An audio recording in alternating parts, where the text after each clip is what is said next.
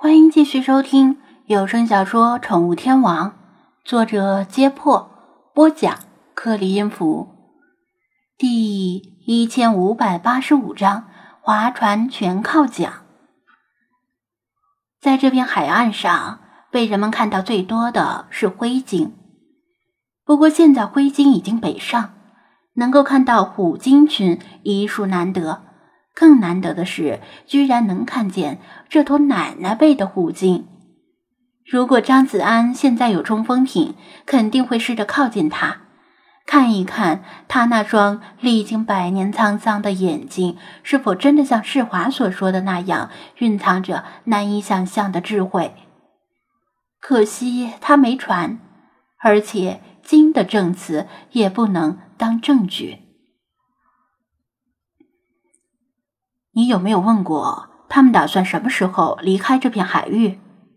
他又问。世华答道：“反正暂时不会离开。他们好像打算在这里度过夏天，而且这里的海岸上有很多海豹，他们要吃得饱饱的再上路。”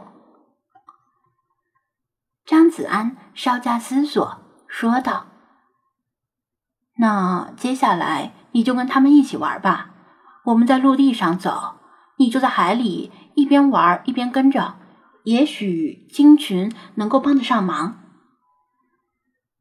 帮什么忙？世华不太乐意。难道是让他们帮你在海底寻宝，或者是找沉船？他年纪都那么大了，你这个小气鬼，别总是拿一些小事折腾他。张子安还真没想到通过在海底找沉船发财这种办法。不过，沉船寻宝一般是在公海，如果在美国领海，即使找到了，八成也要上交国家。不是啊，让他和金群帮忙救人。他解释道：“也许。”有人被里皮特他们抛进海里的时候还活着，这个时候就需要他们出场了。世华想了想，这事儿应该没问题。虎鲸本来就乐于跟人类友好相处，再说，他也不想在海里遇到人类的尸体。他想跟鲸群商量，不需要凑到近前，只要把头扎到水下。以金戈的方式对话就行了。半分钟左右，他从水里探出头，表示金群很乐意帮这个忙。反正现在他们也没有其他事儿做。上艇之后，张子安和精灵们继续在陆地上走。吃人嫌疑被消除的狼群依然跑在前面觅食并带路。法推环顾左右，若有所思的说道：“真是一支庞大而奇特的队伍，即使比当年也不落下风。”这支行走于海岸边的队伍里有猫、狗、鸟、猴子、猫头鹰，前方跑着狼，左侧有鲸群和一个半人半鱼的家伙在伴游，后面遥遥的跟着鹿群。更后面的地方，可能还有獾、郊狼和黑熊。原本是死对头的动物们，出于不同的原因聚在一起，在森林里拉出一支长龙般浩浩荡荡的队伍，前后以里数里有余，巍巍壮观。日华在浅海里畅快的游动，一会儿自由泳，一会儿仰泳。用人耳听不到的低频声音与鲸群交流，一点儿也不寂寞。第二活了一百多年，那双眼睛可以说是看遍了世态炎凉和人间冷暖。他选择带领鲸群躲在这种荒无人烟的海岸，正是因为他对人类怀着很复杂的心理，既憧憬又心怀畏惧。队伍里最辛苦的还是张子安，他背着背包在沙滩上走起来比较吃力，但好歹海滩视野开阔，不像在森林里听到一点声响就会怀疑某棵粗树后是不是藏着什么怪物。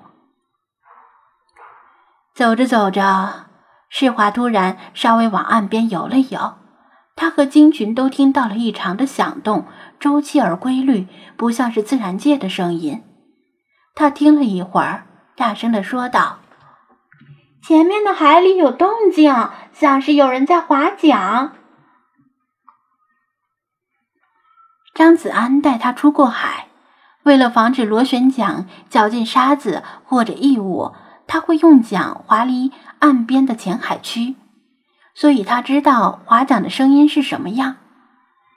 法推看着周围，提醒道：“咱们离得不远了，转过前面的海峡，应该就能看到了。”不用张子安提醒，精灵们都提高了警惕。这时，就分外想念失去的无人机奈何佩特。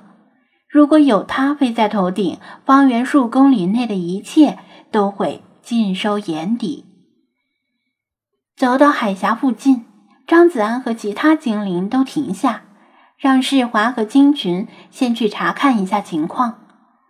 片刻之后。世华回报道：“前面是一艘小船，不过好奇怪呀，那艘船是木头的，却没有螺旋桨，全靠人力划水。”船上有几个人？他问道。“嗯，大概四五个，全是男的。我好像听到女人的声音，却没有看见女人。”他纳闷的说道。他让其他精灵原地待命，放下背包，拿出望远镜，独自小心翼翼地踩着礁石，手脚并用地爬到海峡的高处。海峡的另一面，不太深的海水里，确实漂浮着一艘木质小船，比他的冲锋艇要大。船里四个相貌彪悍的汉子分成两组划桨，还有一个像是领头的人坐在船尾。海岸上有一个简易码头，一条小路从码头蜿蜒伸向森林。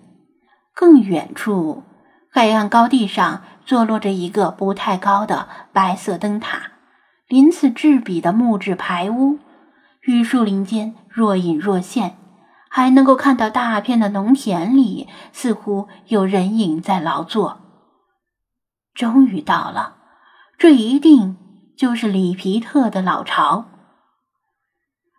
至于令世华感到奇怪的那艘木质小船不用马达和螺旋桨，却用人力划桨的原因很简单：凡是这种宣扬可疑信条的组织，一定都是反制的，一定是极度排斥现代科技产物，言必称是科学令世人堕落，总是无比缅怀美好的旧时光。若非如此，他们的统治便不会稳固，他们的妖言就会被拆穿。这些组织的头目自己不会与世隔绝，但会要求信徒们与世隔绝，所以才会把老巢选在这么荒凉的地方，交通闭塞，通讯断绝。张子安还没来得及仔细观察，小船那边又有了新动向。那四个人停止了划桨，把船停在离岸边百米左右的海里，然后被坐在船尾的头目指挥着，从底舱里抬起一个正在不断挣扎的年轻白人女子。白人女子的手脚都被尼龙捆扎，牢牢捆着，嘴巴被破布堵住。最令人触目惊心的是。他的脚上还系着一根麻绳，而麻绳的另一头绑在一块石头上。他像是刚离开水的鱼一样绝望的挣扎，他的眼里满含着泪水，向上帝祈祷，祈祷奇迹发生，有人能够来救自己。但是他也知道，这是绝不可能的，没有人能够找到他。这里是。魔鬼横行之处，是被上帝遗忘的角落。